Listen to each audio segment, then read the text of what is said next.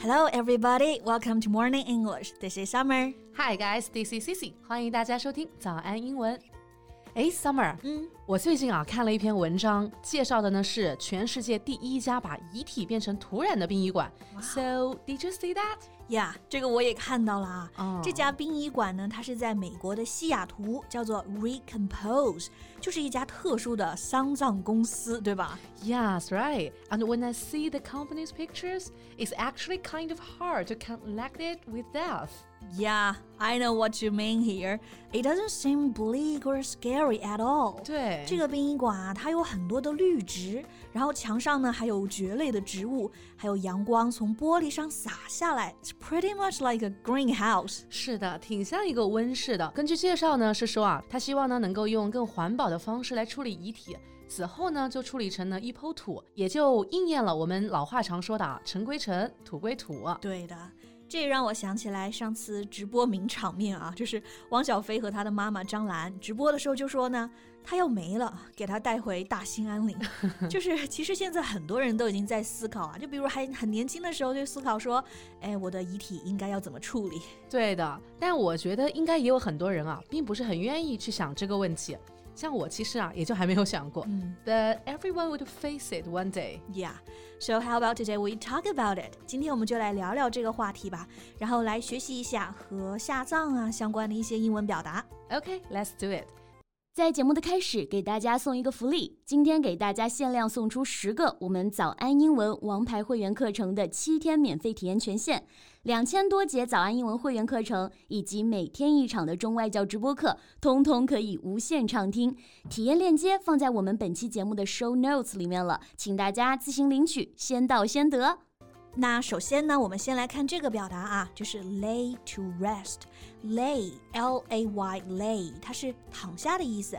那么这个 lay to rest 直译就是说躺下休息，引申一下呢，就是下葬、安葬的意思了。是的，那如果我们说啊，她在一个周一被安葬了，we can say she was laid to rest on a Monday。呀、那这个 lay to rest 除了有表示下葬的意思啊，还有一个意思也很实用。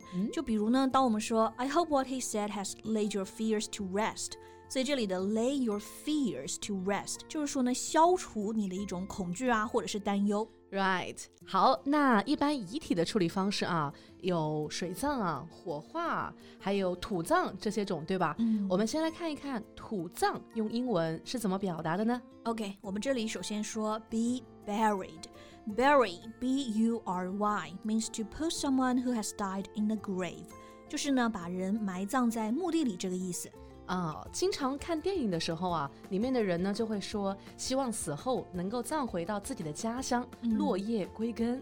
Then we can say, when my time comes, I wanna be buried at my hometown. 对的。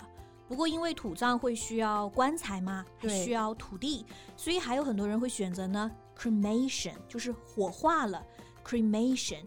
C R E M A T I O N，它的词根呢是 cremate。It means to burn the body of a dead person at a funeral ceremony. Yeah, cremation is more common than burial in some countries. 在一些国家啊，其实呢，火葬会比土葬更加普遍。其实它是不是也会更加环保和节省资源呢？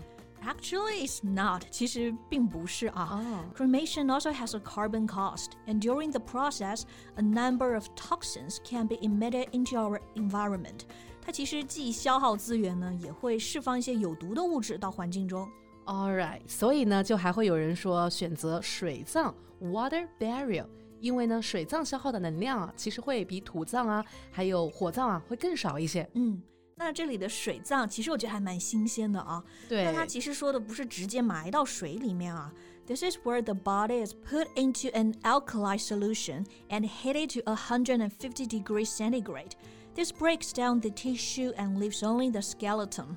啊，也就是说呢，水葬啊，它是分解尸体，嗯，但是呢，分解完之后还会留下骨架和生前的移植物。这些移植物呢，就比如说人工心脏啊、假肢这一些。而且呢，分解完之后的这些移植物啊，是很干净的，可以用来捐赠给需要的人。那留下的骨架呢，就可以烧成骨灰，留给家人啦。 Yeah, so water barrier does have huge advantages over cremation, for one thing. 它这个水葬啊，消耗的能量呢就更少，还可以帮助到需要的人，还可以给家人留下一点纪念。呀、那说到给需要的人啊，That reminds me of something、嗯哼，社会上啊，也有一些人，他们生前呢就想好了说，死后呢会把自己的身体捐出去做科学研究，嗯或者啊捐赠自己的器官，这也是一种遗体的处理方式吧。呀 Then we can say used for science or be an organ donor。对，那这种方式真的就非常有大爱了，对吧？是。的，那这里的 used for science，science 大家知道就是科学啊。然后第二表达呢，organ，o r g a n，它指的是人体身上的器官。然后 donor，d o n o r 是捐赠者的意思。所以这里两种表达都可以 used for science or be an organ donor。 Yes. So, like summer, do you know 张卫健，顶级的那个古早帅哥 Yeah，who doesn't know？ ？Yeah, like he just promised to be the organ donor after his death, and he already signed a contract for that. Wow，that's really warm。 Yeah. 那除了这些之外呀，还有一种方式， 就是制成木乃伊， 对木吧？乃伊 Yeah, mummy。木乃伊它的英文呢是 M U M M Y mummy。当然，我们知道这个词可以表示妈妈，对吧？对 But here it also means a dead body that has been preserved by wrapping it in cloth, especially in ancient Egypt. Right. 古埃及人呢，相信人死后，他的灵魂呢不会消亡，仍然会依附在尸体或雕像上。所以啊，就是国王死后呢，基本上都会制成木乃伊去保存尸体。After king's death, his body was turned into what is called mummy. These preserved it. 现在还有人制成木乃伊吗？应该没有了吧？ 但我们就是说可以学下这个词嘛啊。嗯不过呢，现在想着自己在去世之后呢，怎么来处理的人还蛮多的。比如呢，对还有人说啊，希望死后可以做成钻石，陪伴自己爱的人。 Well, I'd rather not to think about this question right now.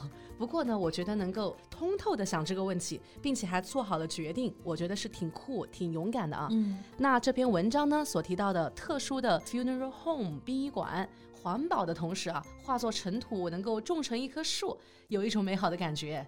That's a nice choice too. Yeah. OK，那我们今天学到了这些表达呀，Let's take a quick review。 OK，我们简单复习一下啊。首先，下葬、安葬的表达可以说 lay to rest，土葬 be buried. 嗯，然后是火化 cremation， Yeah, and then 水葬 water barrier. 还有可以作为科学研究或者是遗体的捐赠者，used for science or be an organ donor。对，最后呢，制成木乃伊，木乃伊 mummy。 Yeah. OK，那我们今天聊的这个话题，嗯，不知道大家有没有思考过？欢迎大家来评论区跟我们交流哟。And that's what we have for today. So thank you so much for listening. This is Summer. This is Cici. See you next time. Bye. 今天的节目就到这里了。如果节目还听得不过瘾的话，也欢迎加入我们的早安英文会员。成为会员，您就可以无限畅听我们每天一场免费的中外教直播课，以及两千多节原创系统课程了。今天我们限量送出十个七天免费试听权限，试听链接放在我们本期节目的 show notes 里了，请大家自行领取，先到先得。 This podcast is from Morning English. 学口语就来早安英文。